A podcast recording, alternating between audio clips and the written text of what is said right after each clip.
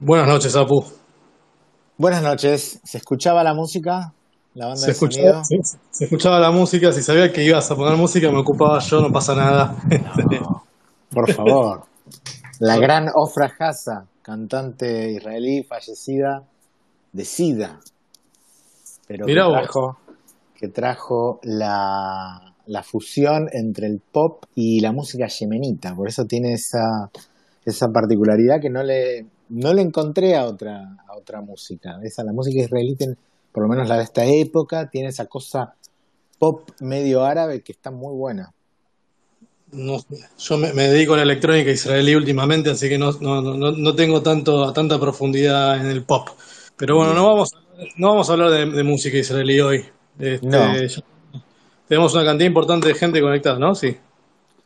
Tenemos, para ser exactos, 53 personas, 54. Eh, Está conectada la la- señorita... ¿Está conectada la única persona que sabe de esto? Pues si no, vamos a... No, la, la princesa sionista se fue a servir algo de tomar, No dijo algo fuerte, supongo, Dijo, porque claro. está un poco nerviosa y viene. cómo se llama el, el anís árabe. Este, no me acuerdo el nombre ahora. Pues es, es- es algo bueno para tomar. Eh, Perfecto. Pero bueno, vamos, Bueno, vamos a esperar a ¿nos escuchan bien? Saluden con la mano. Sí, sí, sí, ya vi, vi un par de dedos en B. Tenemos a- ¿A eso lo sacamos o pueden No, no, no, que, se queden, que se queden. Ahí Bien, apareció eh, Pinche, que lo, vamos a sumar también para, para intercambiar algunas ideas. Este, Bien. bueno, si querés poner Bueno, gracias por saludar. un ratito más de, de, este, de música hasta que llegue Ceci. Bueno, Todavía tengo la- los cringes en el horno, así que mientras ustedes hablan yo voy a comer. yo tengo el butter chicken marinándose. ¿Qué nivel? Acá estamos en... Somos las 5 de la tarde en Vancouver. Ustedes están en Buenos Aires, pero veo gente conectada en todo el mundo. Veo gente de- que sé que está en España, Rosario, Australia, Montevideo, Israel, algún lugar de Israel y no sé los demás están conectados, pero bueno, por respeto al oyente, eh, quiero empezar cuanto antes. Ah, son, son- son las 10 en punto, te- este, hacer la introducción. ¿De qué vamos a hablar?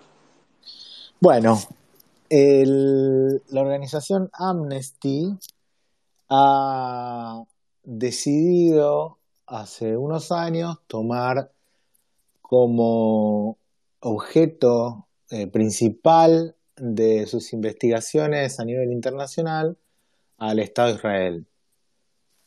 ¿Por qué este singling out, esta individualización? Eso es parte de lo que vamos a charlar.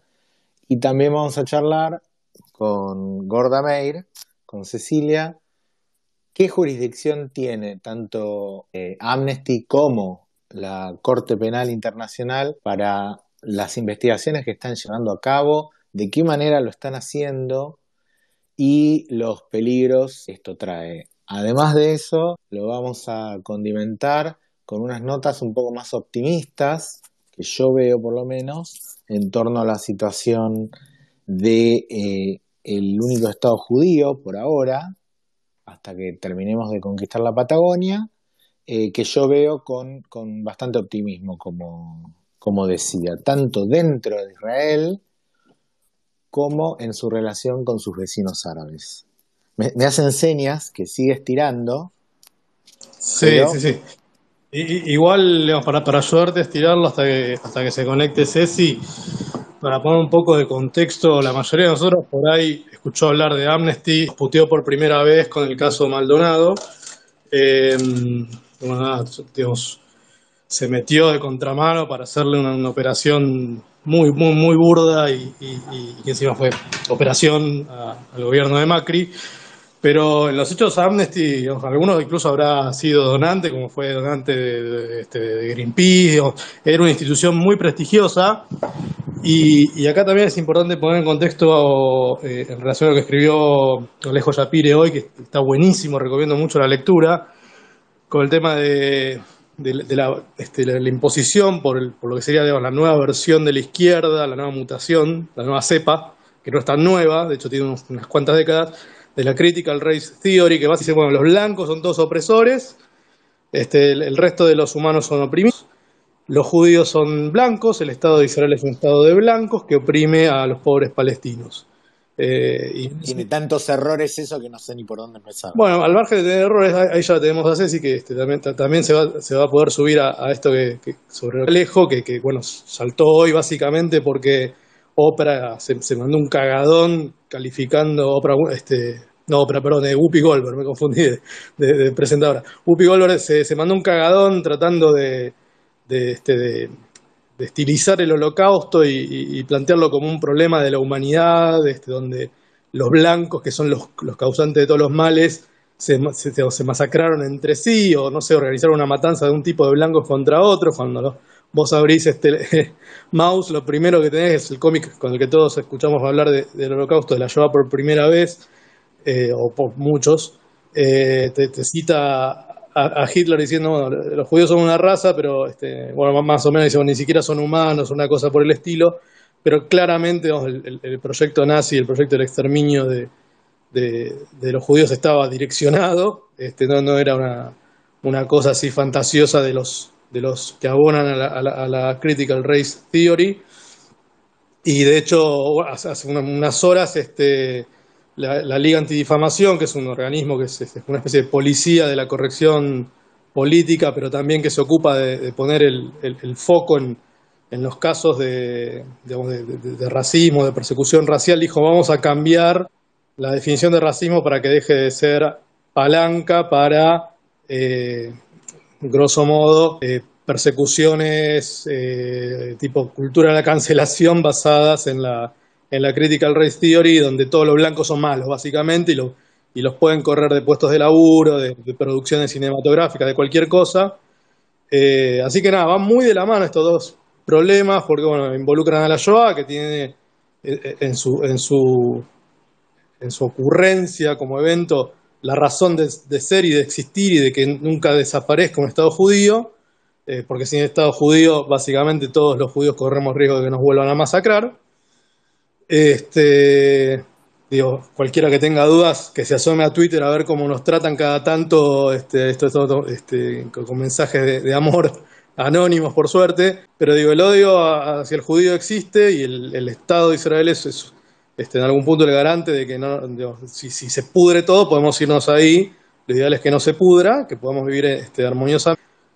Pero bueno, con este conflicto donde este, hace tanto tiempo los palestinos, los palestinos están presentados como víctimas, Amnesty tomó, como contaba recién, una, posición y, esa posición, ayer Ceci cuando nos convoca a este space, nos dice, chicos, esto es importante no solo por, por el gesto, sino porque detrás hay una serie de quilombos que no son joda. Y yo me quedé y le dije, bueno, Ceci, hagámoslo. Y, bueno, y ahora la tenemos a Ceci, así que este, qué mejor que ella que nos diga por qué es un problema que Amnesty haga estas cosas. Take it away. Hola, ¿cómo están? Eh, ¿Se escucha bien, Perfecto. Sí, bueno, eh, bastante, o sea, para tela para cortar de todo lo que fueron diciendo. Creo que, por ejemplo, lo de Whoopi Goldberg es importante también en este marco. Primero porque de alguna manera también refleja que eh, cierto progresismo occidental piensa que el resto del mundo es una extensión de sus sociedades, ¿no? Entonces que los problemas en el resto del mundo tienen una lógica y un contexto igual a, los problemas en Estados Unidos. Entonces todo se reduce a eh, los problemas raciales en Estados Unidos y todo se mira con el mismo prisma. Y entonces eh, solamente desde esa perspectiva pueden pensarse que fue eh, la Shoah fue un conflicto de blancos contra blancos, como, como llegó a decir esta persona, ¿no? Pero eso también se enmarca en cada vez más, como vos mencionabas, la critical race theory, esta idea que, que, vienen apareciendo en las izquierdas, por decirlo rápidamente, del interseccionalismo también, de dividir al mundo entre opresores y oprimidos, ¿no? O sea, entonces, eh, todos aquellos que caigan en la categoría de opresores son, son malos siempre, todo lo que hagan jamás va a estar justificado, y todos los que caen en la categoría de oprimidos siempre van a tener razón. O sea, cualquier medio que utilicen para resistir a esa supuesta opresión va a ser válido. Entonces, eh, esto en la práctica termina generando, digamos, una dicotomía eh, que parece casi una sociedad de castas, ¿no? Donde eh, hay ciertos grupos que hagan lo que hagan, digan lo que digan, hay que entenderlo porque son oprimidos y tienen vía libre para lo que sea, y otros grupos que siempre está todo mal. Todo lo que hagan está mal. Y en este contexto los judíos cada vez más caen en la categoría de opresores, porque cada vez más son presentados como blancos, como eh, privilegiados. Eh, también aparece la idea de las minorías exitosas, por ejemplo, en Estados Unidos, que parecerían los judíos y los asiáticos, por ejemplo, que eh, como han de alguna manera sido exitosos económicamente, rompen un poco este discurso de Estados Unidos como un Estado supremacista racial. entonces hay que de alguna manera presentarlos como blancos para que no me, para que poder mantener la narrativa y al mismo tiempo la, la, visión que se tiene sobre Israel como este Estado colonialista, ¿no? Porque todo, todo, hay que, esto, esto es clave, o sea, que todo se entiende desde el punto de vista de Europa, ¿no? Entonces todos los conflictos se reducen a europeos colonizando, todo se ve de la misma manera, y el conflicto de Medio Oriente se presenta de esta forma, ¿no? Son, los judíos son blancos europeos que eh, colonizaron el Medio Oriente, desplazaron a gente de color, Ahora vamos a hablar del informe de Amnesty, pero el informe de Amnesty es prácticamente una copia de... Perdón. Eh, ¿sí? Una pequeña interrupción. Eh, es gente que nunca visitó Israel ni vio la tesis de la piel de los pero, israelíes, ¿no? Pero justamente, o sea, el informe de Amnesty, que es prácticamente una copia del que salió de Human Rights Watch el año pasado, es muy, muy similar. Los puntos que van a marcar son los mismos, con alguna que otra eh, adhesión, digamos, pero es básicamente lo mismo. Pero el de, el de Human Rights Watch del año pasado eh, estaba eh, ilustrado de manera que era muy llamativa, o sea, se, buscaba presentar cómo eh, israelíes y palestinos tenían derechos diferentes y los israelíes eran todos rubios en los dibujos y los palestinos eran todos morochos. Era muy gracioso porque este informe salió en, en, un contexto donde, por ejemplo, había un desafío viral de TikTok entre los palestinos donde llamaban a agredir judíos y, explícitamente llamaban a agredir a, ortodoxos, porque era la única manera que tenían de asegurarse de que estaban atacando a un judío. Porque sin, eh, digamos, eh, vestimenta religiosa visible, es imposible distinguirlos unos a otros en la calle. O sea, eh, esto, por eso te digo que, es, que, que, el progresismo occidental reduce, digamos, el resto de los conflictos a su prisma, cree que todo el mundo es una extensión de su propia sociedad. Entonces, el conflicto palestino-israelí aparece de esta forma. Aparece un pueblo indígena, ¿no? Un pueblo indígena que fue desplazado por, eh, por estos eh, blancos colonialistas que establecieron un sistema de dominación racial. Y esto es eh, a lo que van a ir estos informes. porque vos decías que yo te decía que era algo grave. Sí, es algo grave primero porque es un shift de discurso antisionista eh, no porque antes no pensaran esto, sino porque lo presentaban de otra manera. Yo creo que esto ah, eh, empieza toda este, esta movida, si se quiere, desde la conferencia de Durban el año 2002, que era una conferencia contra el racismo, donde se llamaba abiertamente Israel como un estado de apartheid. Creo que también es importante decir que la acusación y el paralelismo entre Israel y la Sudáfrica del apartheid lo empieza la propaganda soviética después de la, guerra de los seis días, en el marco de la Guerra Fría había un enfrentamiento claro entre dos potencias y eh, la, Unión Soviética, que tenía aliados árabes eh, y apoyó obviamente a esos aliados en la Guerra de los Seis Días y se vio humillada, no solamente porque fueron derrotados sus aliados que estaban armados por la Unión Soviética, sino porque Israel se convirtió en un aliado de la otra potencia con la que se enfrentaba la Unión Soviética. Después de la guerra de los seis días, después de esa humillación, la Unión Soviética lanza una campaña de propaganda brutal en todo el bloque oriental, para eh, dar a Israel de un Estado colonialista, de un Estado apartheid. Incluso eh, la Unión Soviética promueve la resolución de, igualar sionismo con racismo que, se sanciona y después la ONU la, revierte, ¿no? la beta un par de años eh, más tarde.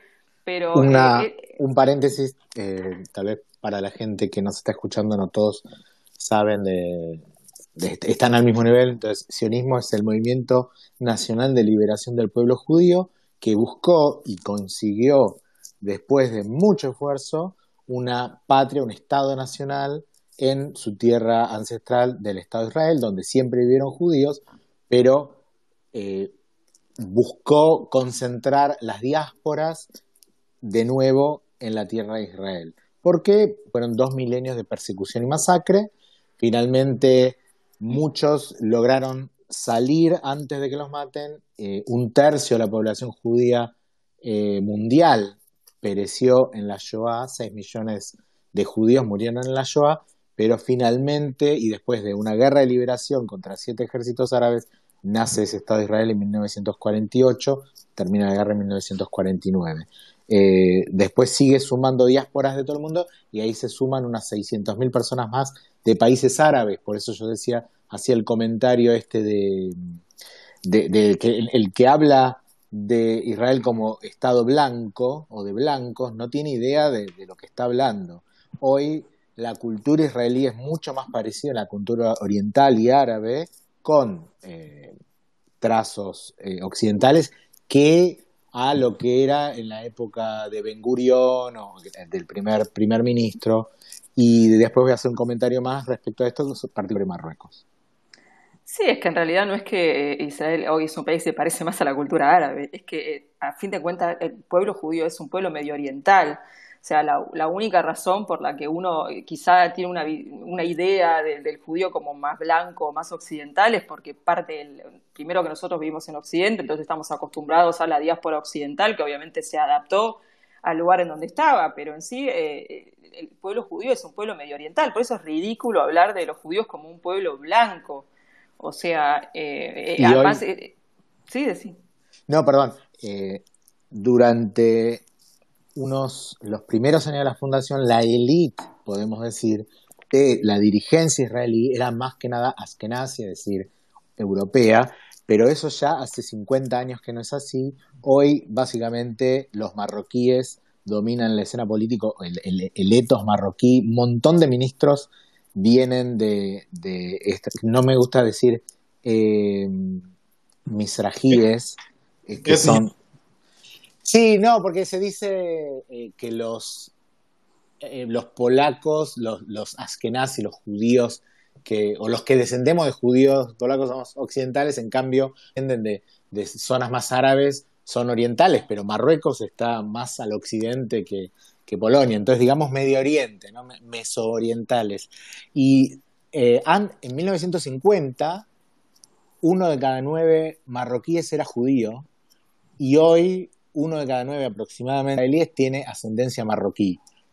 Eh, y este tipo de cosas están saliendo bastante a la luz ahora que Marruecos firmó la paz con Israel. Y perdón que me desvíe, después voy a volver a este tema. No, es que, es que en realidad, o sea, lo que es gracioso eh, de esto que veníamos diciendo, de cómo se ve el conflicto desde acá, es que eh, digamos, eh, los judíos ashkenazi, digamos, aquella, aquella parte de la diáspora judía que obviamente pasó gran parte de su diáspora en Europa y por lo tanto también, o sea, es más secular, es más progresista, eh, etcétera, eh, votan la izquierda en Israel. Entonces es muy gracioso cuando, y, y, todos los que son los judíos que fueron expulsados del mundo árabe, por ejemplo, todos los judíos medio orientales, son muchísimo más religiosos, muchísimo más de derecha, y, son muchísimo más duros en su postura con el conflicto árabe-israelí. Y, por ejemplo, todos los votantes de Bibi son, de alguna, para decirlo en términos argentinos, son los cabecitas negras, si se quiere, son los pobres, las clases populares son las que votan a la derecha en Israel, los judíos de color. Entonces es muy gracioso cuando desde acá se dice Israel un Estado colonialista blanco, o sea, son cosas que son ridículas, pero por eso eh, está mal este conflicto como cualquier otro, mirarlo desde las categorías en, la, en las que explicamos nuestra propia realidad, porque no, no, no es lo mismo. O sea, hay que agrego, un par de, cosas así como de condimentos para entender también e, esta visión eurocentrista. Eh, por un lado, los, Occidente conoce más que nada al, judío ashkenazí, al europeo, sobre todo en Latinoamérica, eh, si bien tenemos comunidad sefaradí grande, eh, e, e, es, lo más conocido, digamos, lo, que llamamos normalmente los rusos, o nuestros padres llamaban los rusos, hoy ya no, se denominan así, pero bueno, eh, en los 80 esta idea del ruso Sofovich, eh, y lo mismo en Estados Unidos eh, es por ahí más frecuente encontrarse, sobre todo en esta fantasía de que dominamos los medios y toda la pelotudez esa, están pagados de apellidos judíos de, de, los que terminan en esquí, en off, este, todos los que te, te pueden dar alguna, algún sonido de, este, de, Europa del Este. Pero también hay otras cuestiones que, que, por cómo se dio la historia eh, de, Israel, la, hicieron eh, integrarse mucho a Europa. Dos casos comunes, bueno, la Liga Europea de Fútbol, si bien Israel no califica nunca, eh, pero juega con ellos, no juega en Asia. Y el Festival de la Canción en Europa, que este, acá por ahí solamente se habrá enterado que existe por este, una película, que una comedia que salió en Netflix hace poco, eh, pero en Europa es, un re-evento y de hecho es un evento donde Israel este, este, le, pone muchas fichas y, tuvo premios. Eh, nada, participa como un país europeo. Eh, en los hechos Israel es más europea que, Turquía, que casi te diría que por recorte le corresponde en el mapa caer dentro de Europa. Entonces ahí también igual, igual para, porque, o sea, Israel juega las eliminatorias en Europa porque no puede jugar en, ningún. Eh, ahora cada vez menos, pero la mayoría de los países se negaba a jugar con Israel. No es que juega en Europa porque es un país más europeo, es porque no, si no, no podía jugar. Porque los países no, no, lo reconocen y lo boicotean. O sea, vos fíjate que es algo que pasa total constantemente en las Olimpiadas o lo que sea, que le toca con un iraní o o con alguien de un país árabe que no reconoce a Israel y se niega a jugar con Israel. Y bueno, esto pasaba lo mismo, en, por eso es que Israel juega en muchas ligas europeas, no, no, necesariamente. Hago un comentario, eh, moción de orden, compañeros. Eh, me están pidiendo mucho la palabra, pero aclaro, esto va a ser más una exposición, una, una ponencia, un panel, y va a hablar Eli Pinche Gorro, que era lo que habíamos acordado, y después vamos a abrir para algún preguntas y respuestas, un QA. Entonces, por eso no les estoy dando la palabra.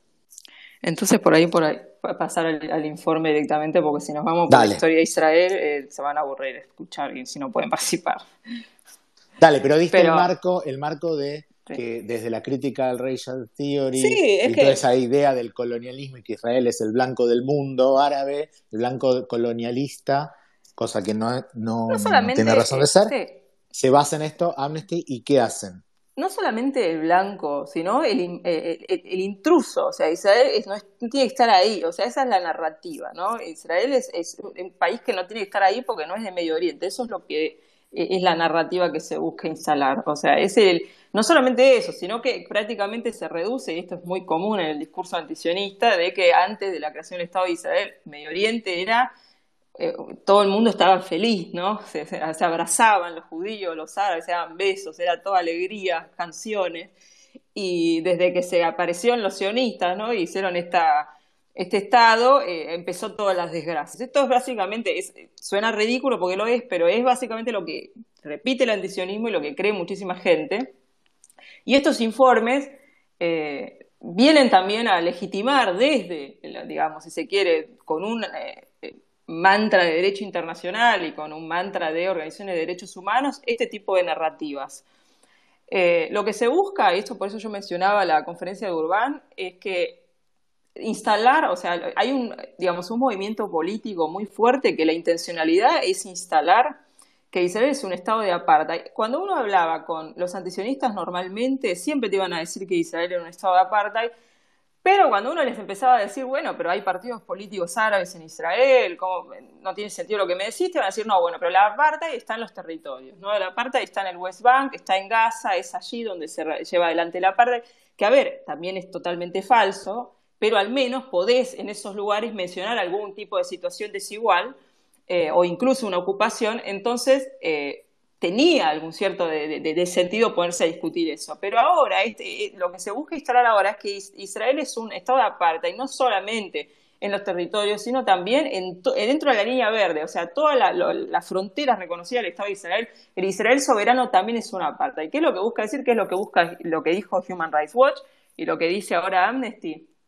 Que eh, Israel, o sea, Israel, como es un Estado judío, es un Estado de aparte, porque es un, Estado que se ha fundado, incluso el, informe de Amnesty dice claramente que Israel es un Estado de aparte desde el momento de su fundación, desde 1948, no estamos hablando del 67, van a escuchar constantemente que la gente habla de la ocupación, la ocupación, que es lo que, de, la que se habla, es la que se produce después de la Guerra de los Seis Días, ¿no? Israel es atacado, gana, conquista territorios.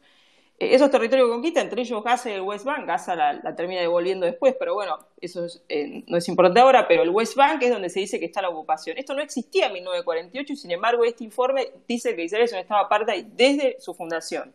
O sea, esto tiene que quedar claro porque cuando uno escucha que se habla de la, ocupación, del bloqueo de Gaza, de la valla, eso no, no es el problema del antisionismo. El antisionismo tiene un problema con la existencia misma del Estado de Israel.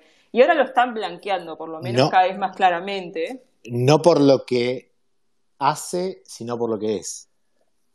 La existencia misma, que a ver, esto es lo que siempre ha planteado el liderazgo palestino. Yo antes de ir con el informe lo voy a decir claro, el conflicto árabe-israelí, el conflicto israelí continúa hasta el día de hoy. La razón por la que continúa hasta el día de hoy, y esto tiene que estar claro, es porque el liderazgo palestino se ha negado sistemáticamente a reconocer el derecho de Israel a existir como Estado judío en cualquier extensión del territorio. Jamás lo han reconocido, jamás se han sentado a negociar la paz, jamás han aceptado ninguno de los planes que se pusieron sobre la mesa, ni siquiera aquellos que le daban absolutamente todas sus demandas. Para poner un ejemplo, porque me parece el más claro, plan de la Pilcomillo, 1937, o sea, más de 10 años antes de que se eh, fundara el Estado de Israel. ¿Qué, ¿Cuál era el plan que se proponía? Un Estado judío minúsculo, o sea, porque era realmente minúsculo, no tenía nada de Jerusalén, y encima tenía que subsidiar al Estado árabe, porque como las zonas judías eran más ricas, el Estado judío, que, repito, era, una, era minúsculo, iba a tener que subsidiar al Estado árabe. El liderazgo judío lo aceptó, el liderazgo árabe lo rechazó. era básicamente, eh, perdón, vos decís eh, parte más rica, pero era básicamente el desierto del Negev, ese plan, ¿no? No, el desierto del Negev no le quedaba nada a Israel. Israel le quedaba Tel Aviv y unos, unos pueblitos ahí de la costa, o sea, era realmente minúsculo. O sea, era de, todo lo que es Israel y Palestina hoy, de, 15%, 20%, y el resto le quedaba a todos los árabes. No lo quisieron. No lo quisieron porque no. Esto, esto, esto es lo fundamental. No quieren que haya un Estado judío ahí, en ninguna extensión del territorio. No quieren que exista ni siquiera un Estado judío que sea Tel Aviv solamente. No lo quieren. Lo rechazan. Y esto es constante, pero siempre lo han tratado de disimular. No, en realidad estoy en contra de la ocupación o de la frontera del 67 o de la frontera de acá, de allá, pero antes de que existiera ocupación, antes de la guerra de los seis días, tampoco lo aceptaban. Antes de que existiera siquiera el Estado, no lo aceptaban en ninguna extensión. Entonces eso tiene que estar claro, porque si no, uno siempre termina hablando en los términos que ellos quieren, que es bueno, no, es que el problema de la ocupación son los asentamientos. Esas cosas son un problema y obviamente hacen mucho más complejo el conflicto. La única razón por la que el conflicto continúa es porque se niegan a aceptar la existencia de Israel. Y estas organizaciones de derechos humanos vienen a, presentar un marco legal a ese discurso. Dicen que Israel es un Estado de aparte desde el, 40, desde el 48 en su momento de su fundación. O sea, su existencia misma, su fundación misma, se basa en, en establecer un régimen de dominación racial. O sea, todas las instituciones de Israel desde el momento de la fundación en los territorios y dentro de Israel soberano son instituciones que existen pura y exclusivamente para establecer una dominación racial. Esto es lo que van a decir estos informes. ¿Por qué? Porque es un Estado judío. Sí. Eh, dos cosas sobre esto que decías. O sea, eh, vos pones énfasis en los líderes, pero también eh, ayer en los audios que intercambiamos comentaste algo que me, resonó mucho, que es que el palestino medio no quiere saber nada, que es esto que decías, y el líder en algún punto sintoniza con eso. Eh, y, del otro lado, eh, del lado israelí, ya tienen probablemente los huevos repletos y tampoco quieren saber nada y prefieren tortearse a este, seguir discutiendo y, que todo se dirima en una relación de fuerza, que es un poco lo que viene pasando este último tiempo. La novedad quizás es esto que comentás, que es que ahora hay un organismo internacional que trata de agarrar pedazos de, definiciones de apartheid, ensamblarlas, hacer en el stencil ese eh, desde su fundación y la consecuencia lógica es, bueno, si esto es esto que, que, calza en la definición, hay que desmantelarlo. Lo cual es potencial porque no puedes levantar un país que ya tiene setenta y pico de años, pasaporte, eh, Congreso, presidente, Fuerzas Armadas. Digo, salvo que alinees a ciertas potencias suceda. Y ahí es donde tenemos un problema serio. No, es que en realidad, o sea, la, la idea de esto, voy a tratar de, ir a lo, al, porque si no me, quedo en muchas cosas puntuales, no quiero tampoco tanto a lo técnico, pero eh, te van a decir, por ejemplo, que Israel tiene una ley de retorno, o sea, Israel tiene una ley que facilita que los judíos de todo el mundo puedan inmigrar a Israel y obtener la ciudadanía. Entonces, eso es una prueba, según estos informes, de que hay una supremacía racial. ¿Por qué? porque eh, favorece, si se quiere, que emigren judíos, pero no permite, digamos, que vuelvan, ellos van a alegar que están los refugiados. O sea, cuando se produce la guerra del 48, que con la que termina después con la victoria de Israel y su posterior independencia, va a haber desplazados árabes. Esto es real, hay aproximadamente 700.000 árabes que fueron desplazados, eso es así. Eh, pero la realidad es que toda su descendencia al día de hoy se considera también refugiados palestinos. Entonces hay alrededor de 5 millones de refugiados palestinos en diáspora y lo que piden eh, es que retornen. O sea, eh, muchas veces por eso también es interesante cuando uno dice que nunca aceptaron la existencia de Israel. Porque, por ejemplo, hay quienes te van a decir que la autoridad palestina los acuerdos de Oslo sí aceptó la existencia de Israel. Pero es cierto, porque pedían derecho al retorno. Derecho al retorno lo que ellos se refieren es que una vez que estados estas 5 millones de personas, 5 eh, millones de palestinos no retornen al, al, Estado palestino, tienen que retornar a Israel. Entonces, lo que ellos quieren es, está bien, vamos a hacer una solución de dos estados, pero al Estado judío va a volver 5 millones de árabes, que cuando vos haces las cuentas va a terminar siendo un Estado también de mayoría árabe musulmana, que va a terminar obviamente una fusión en un Estado binacional, que es a lo que buscan estos informes también. Eh, pero además es ridículo porque la mayoría, o sea, hay un montón de países del mundo que tienen leyes que favorecen el retorno de sus diásporas, o sea, Armenia, Alemania, hay un montón de países que promueven que, sus diásporas, los descendientes de su diáspora vuelvan eh, y puedas pedir la nacionalidad. Eh, otro elemento que se cita, por ejemplo, es que Israel tiene una ley de Estado-nación, que donde se autoproclama que es un Estado-nación del pueblo judío. Es ridículo decir que porque tiene una ley que declara esto es un estado de apartheid. Porque Grecia lo tiene. Pero, pero cualquiera puede citar incluso Letonia. Letonia es un país que se autoproclama, se autoproclama en su eh, constitución ser un estado del pueblo letón y Letonia tiene 25% de minoría rusa en su país, a la que incluso en los últimos años ha incluso censurado, la, prohibido la educación pública en ruso, porque está buscando la asimilación. Nadie está diciendo que Letonia es una parta o que está agrediendo a su minoría rusa. Entonces, hay una selectividad de, seleccionar ciertas cosas, decir que, bueno, Israel entonces es un estado de dominación racial desde su fundación, que no tiene nada que ver ni ocupación, como veníamos hablando, ¿Por qué? Porque si yo establezco que, es un país que, funciona y existe únicamente a través de la dominación racial, cuando yo planteo que esto es un Estado lleno de instituciones que son intrínsecamente racistas y que eh, existen pura y para ejercer un régimen de apartheid contra una población que no tiene ningún derecho, porque eso es otra cosa que es increíble que hacen estos informes, que es que unifican todo. Ellos van a decir que en Israel y Palestina viven 6.5 millones de judíos, 6.5 millones de árabes y todos los árabes son lo mismo. Por lo cual eh, unifican los palestinos de Gaza, los palestinos de Cisjordania, los árabes de Israel, o sea, ponen a los árabes de Israel como si estuvieran bajo régimen de apartheid. Hoy hay un partido árabe en el gobierno de Israel y fue clave para que Israel tenga gobierno. Eh, eh, una y los palestinos de Jerusalén, este que esto es muy gracioso, el informe de Amnesty, por ejemplo, cita como ejemplo apartheid que Israel le sacó la, residencia a algunos palestinos de Jerusalén Este y era, evita nombrarlos y evita decir quiénes eran. Y claro, si eran cuatro miembros Hamas acusados por, por atentados terroristas. O sea, a, ese punto de detalle, de, de, ridiculez van estos informes. Te dicen, le sacaron la residencia a, estos a, a cuatro palestinos, no los nombra, no te dice quiénes son.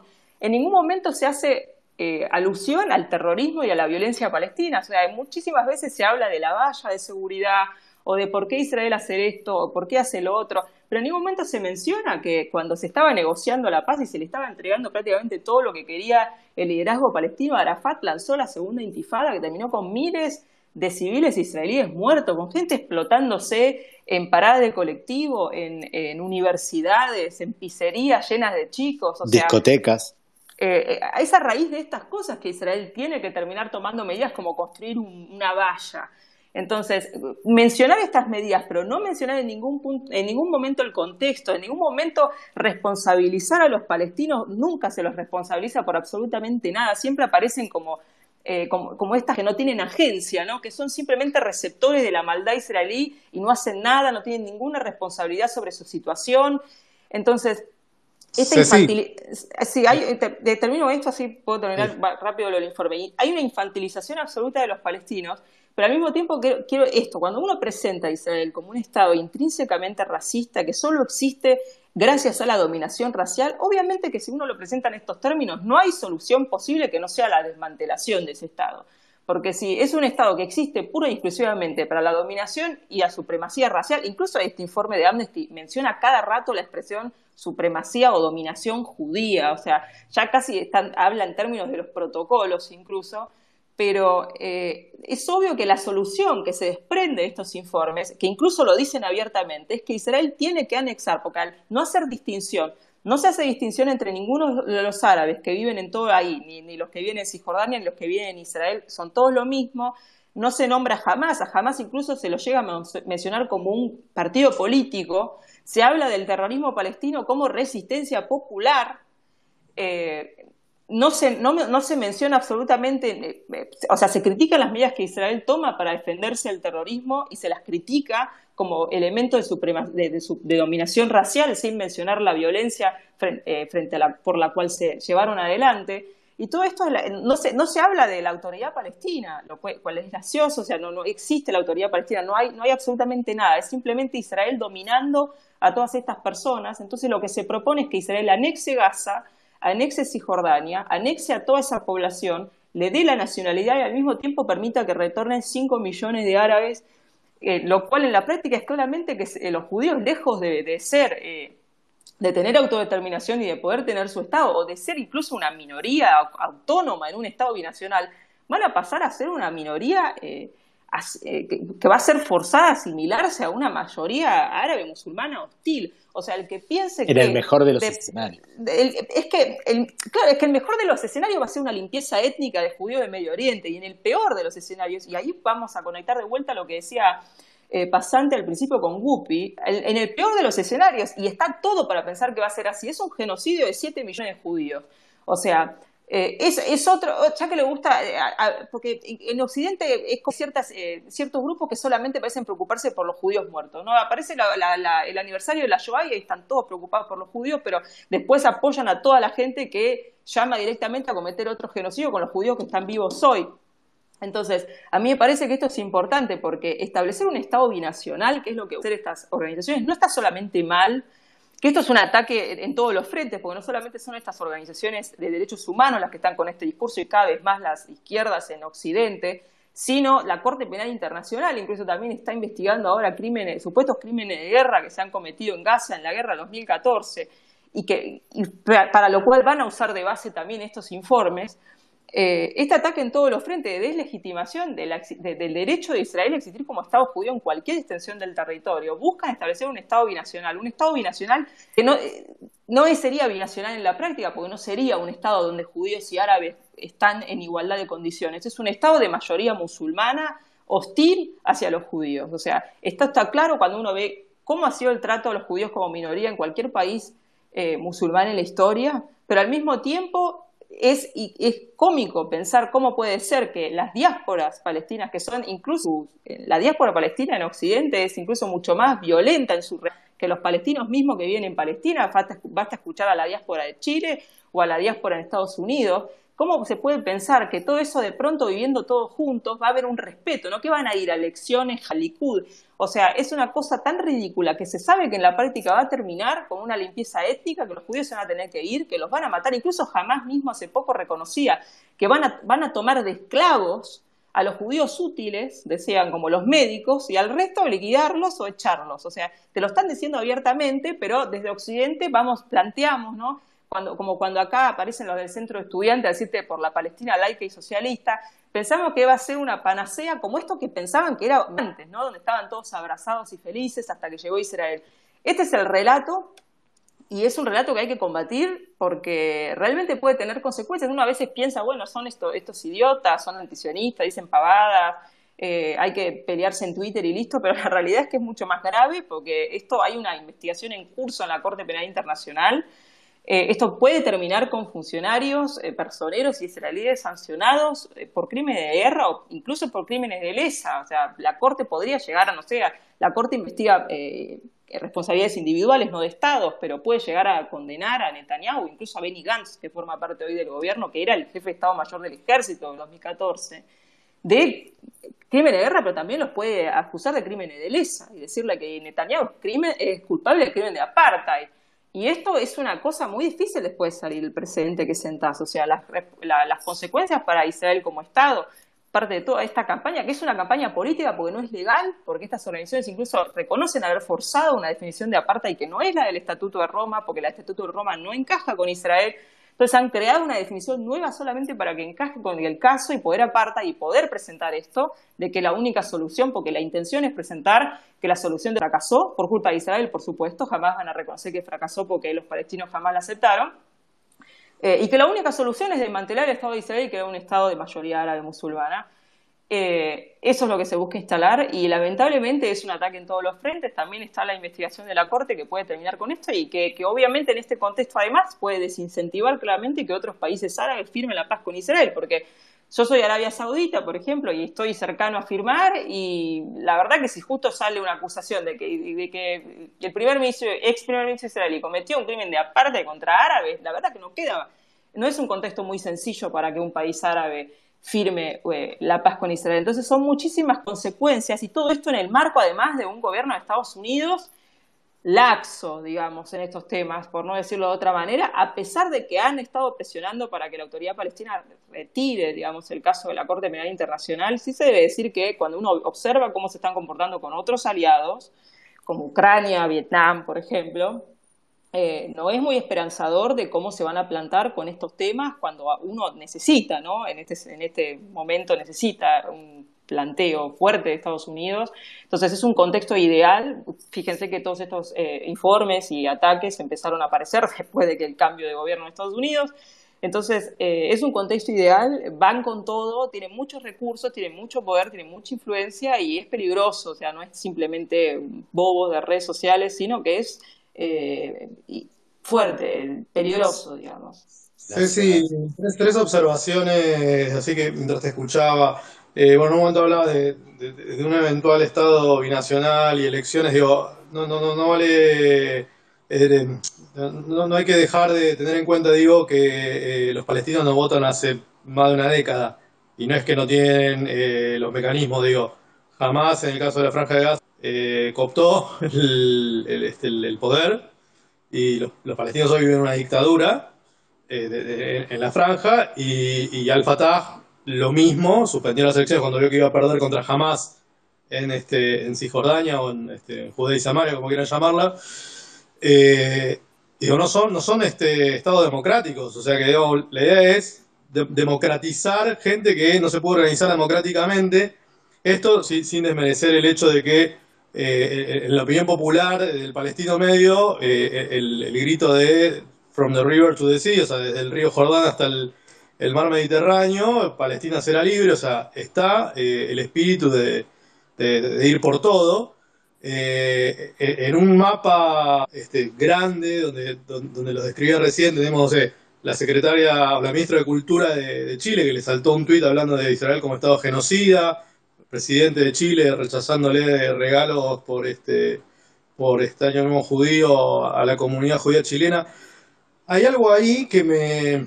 yo no quiero entrar en el típico lugar del judío paranoico, pero digo, ¿por qué quieren que desaparezcan los judíos? ¿Qué, ¿Por qué la izquierda quiere deshacerse de los judíos? Hoy Alejo, en, este artículo que mencionaba antes, tira unas pistas que, bueno, para, para la izquierda siempre la cuestión judía fue un problema, pero para mí hoy ya está clara. ¿Vos qué pensás?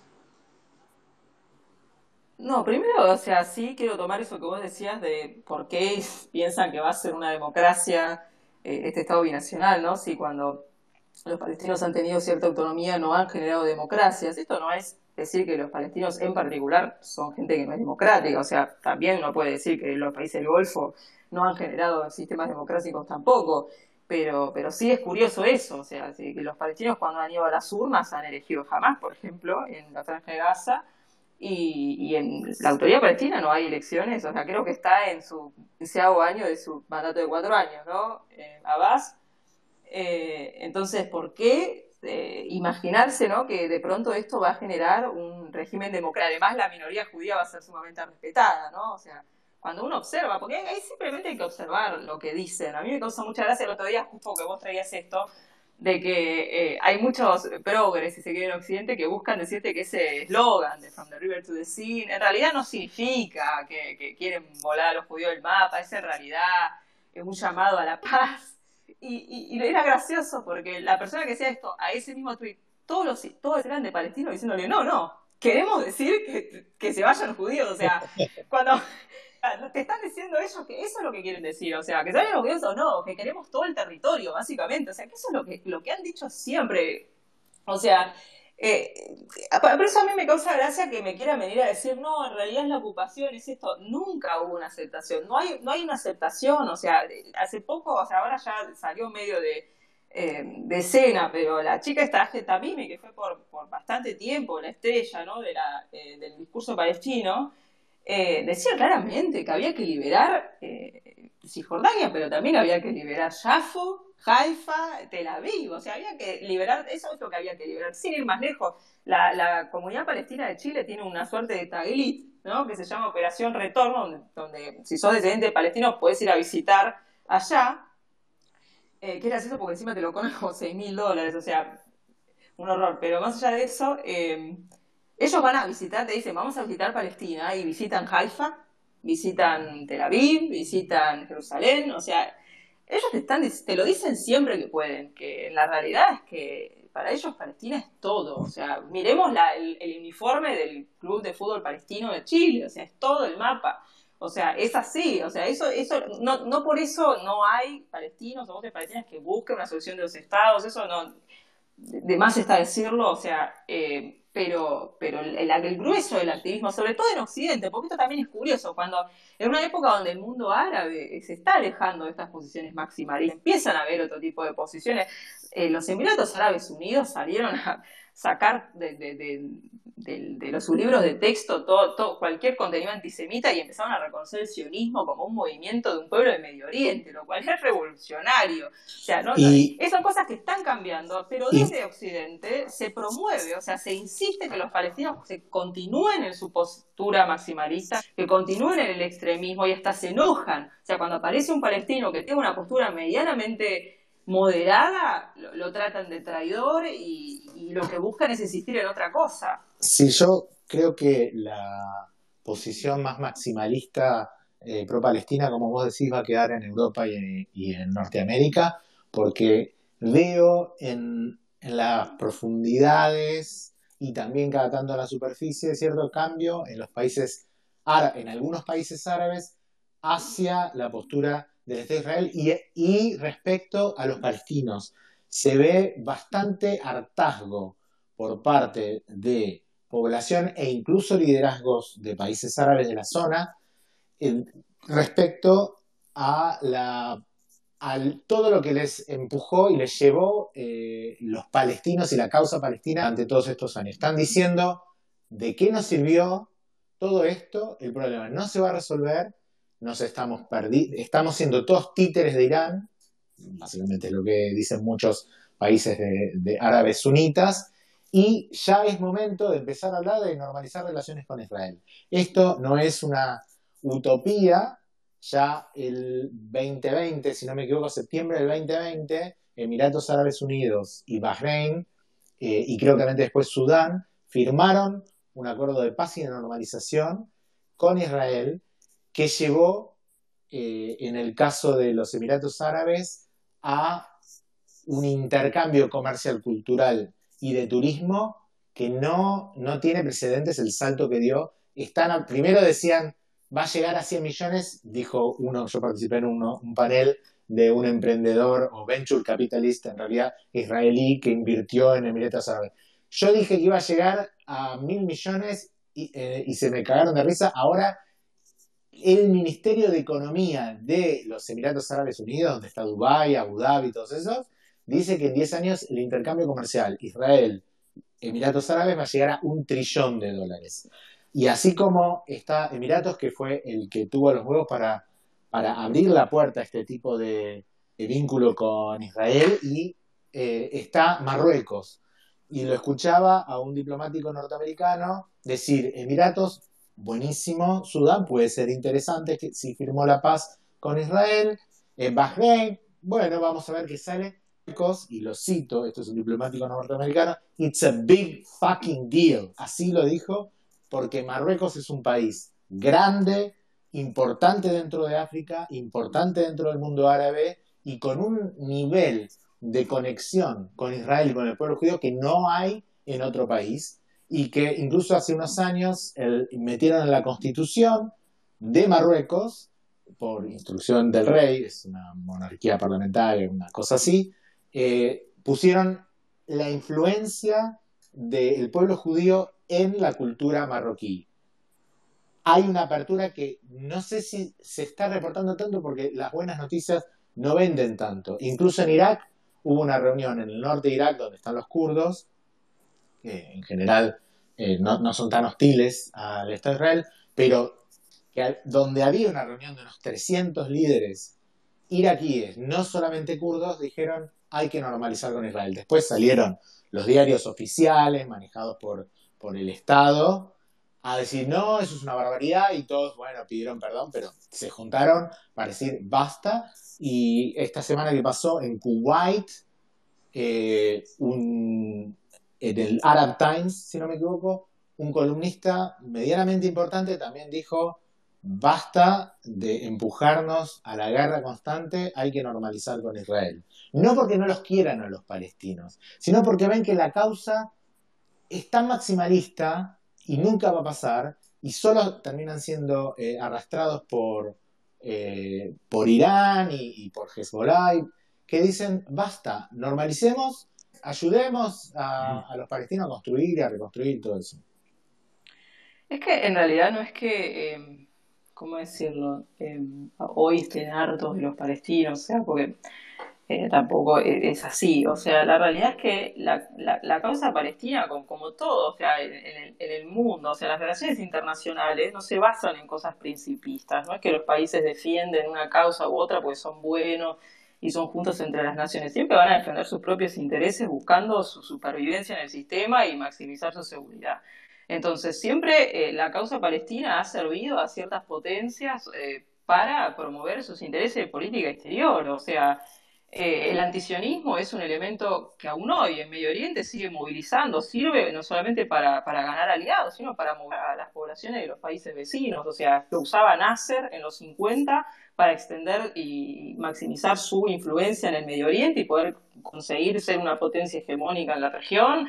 Lo usaba Arabia Saudita también eh, después de la guerra eh, de, los seis días, porque empezaba a darse cuenta que tenía un, un, elemento, un país muy poderoso en el Medio Oriente y obviamente eso hace que un Estado tema por su seguridad y quiera maximizar su poder y Arabia Saudita utilizaba todo su poderío energético, ¿no? su influencia que tenía sobre el mercado energético para presionar al resto de los países. Hizo, eh, Arabia Saudita presionó un montón de países de África para que en los 70 cortaran relaciones con el Estado de Israel.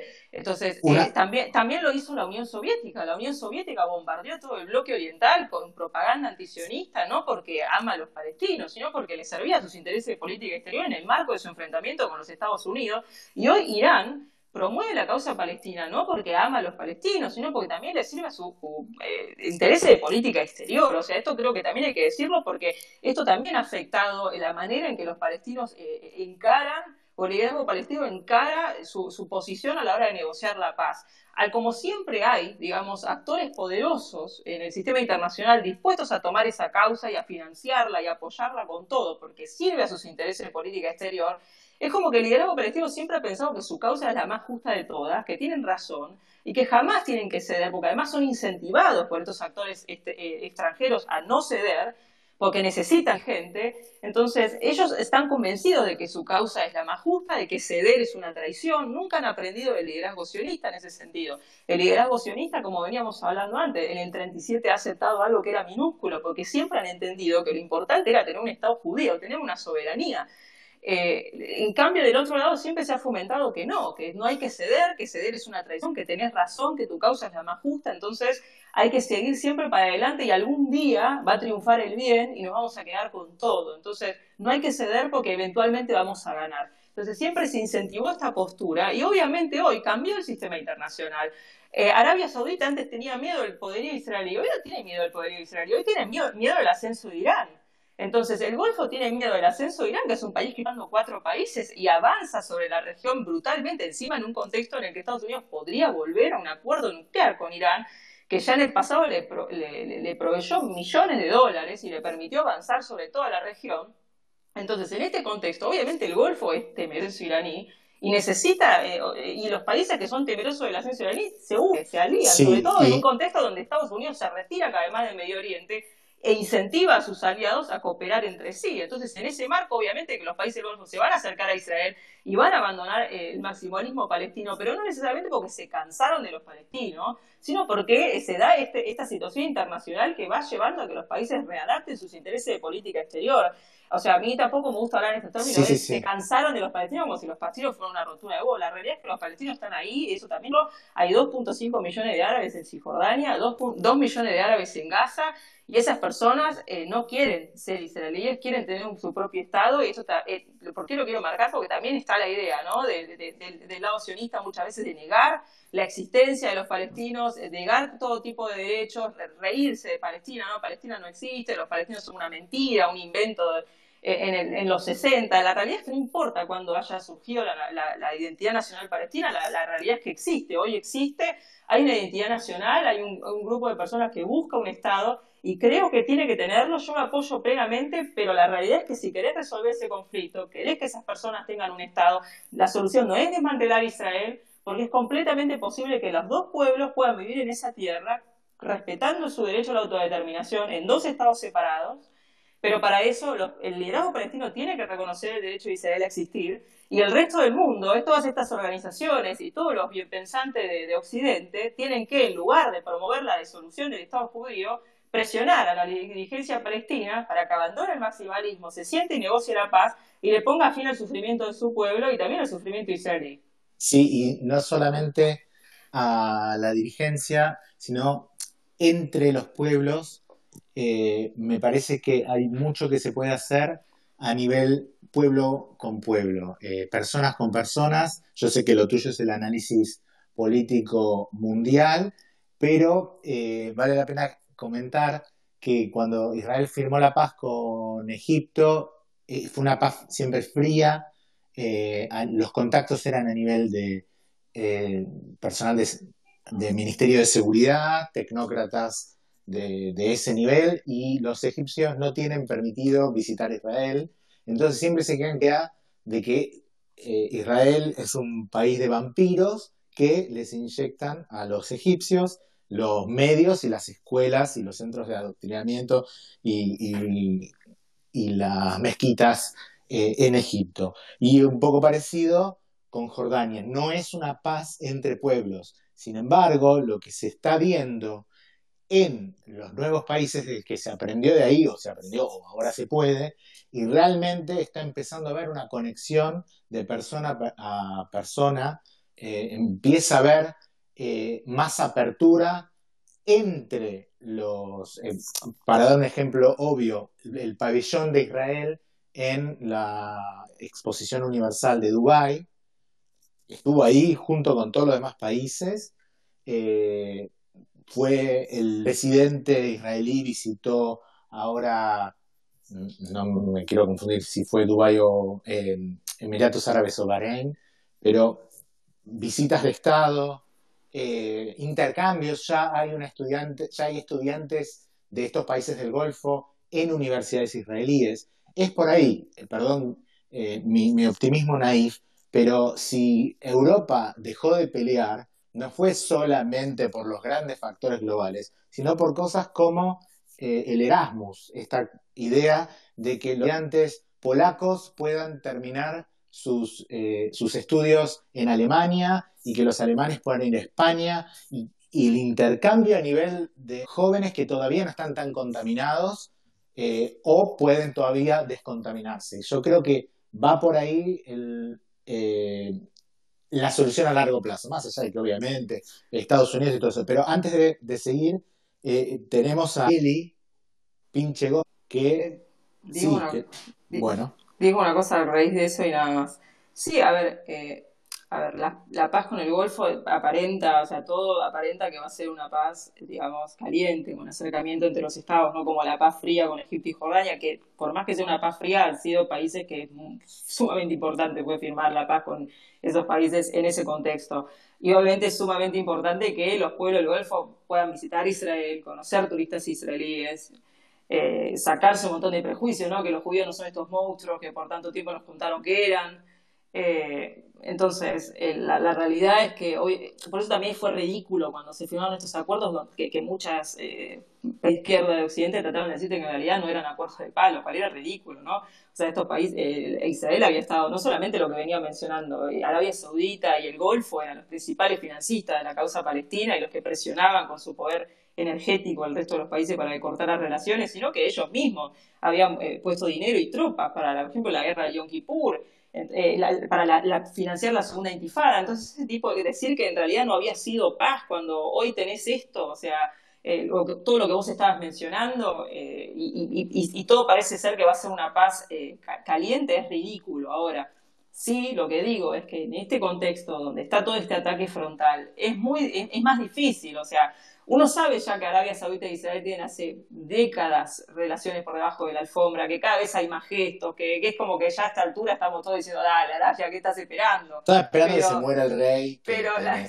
pero, la realidad es que en este contexto se le hace difícil. Arabia Saudita, como sabe, el rey es el guardián de las dos grandes mezquitas, de la más sagrada del Islam, o sea, es una posición de influencia muy grande, es una posición difícil y en un contexto... pero el hijo... El hijo sí, está bien, pero también, también lo tenés difícil en un contexto de, de, este tipo de cosas.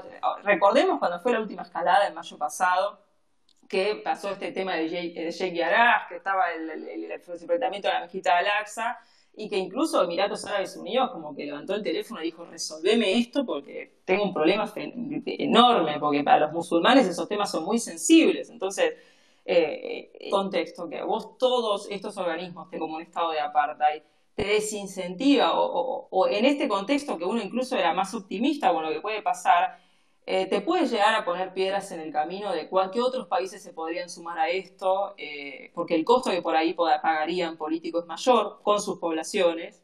Entonces, nada, este tipo de cosas son peligrosas, sobre todo también, como cerrar un poco esto de, de la Corte, tenés esta investigación en curso de la Corte Penal Internacional, puede terminar sancionando a algún dirigente de Israel, el ex primer ministro, eh, al ex jefe del Estado Mayor del Ejército de haber cometido crímenes de guerra, crímenes de lesa, eh, lo cual también va a generar que todo el activismo antisionista presione a, sus estados por sanciones contra Israel, por, por, lo que es por corte de relaciones incluso. Entonces, no digo que vaya a pasar, eh, que, alguien vaya a contar relaciones y lo vaya a sancionar, pero va a estar esa presión porque se van a agarrar de esto como se agarran de estos informes ahora, porque es verdad, o sea, ahora cualquiera que busque discutir algo eh, está en una posición, yo, eh, todos nosotros estamos en una posición incómoda, porque vos a discutir con alguien te vas a decir, mira, Amnistía dice que es una apartheid, Human, Human Rights Watch dice que es una apartheid, la Corte Penal falló, que está todo el mundo contra vos, o sea, es como que te lo hacen difícil, es la realidad. Pero eh, entonces es una situación difícil, la, la, intención es justamente deslegitimar la existencia de Israel, eh, establecer que la única solución es eh, la al, al, conflicto es desmantelar el Estado y que sea un Estado de mayoría árabe.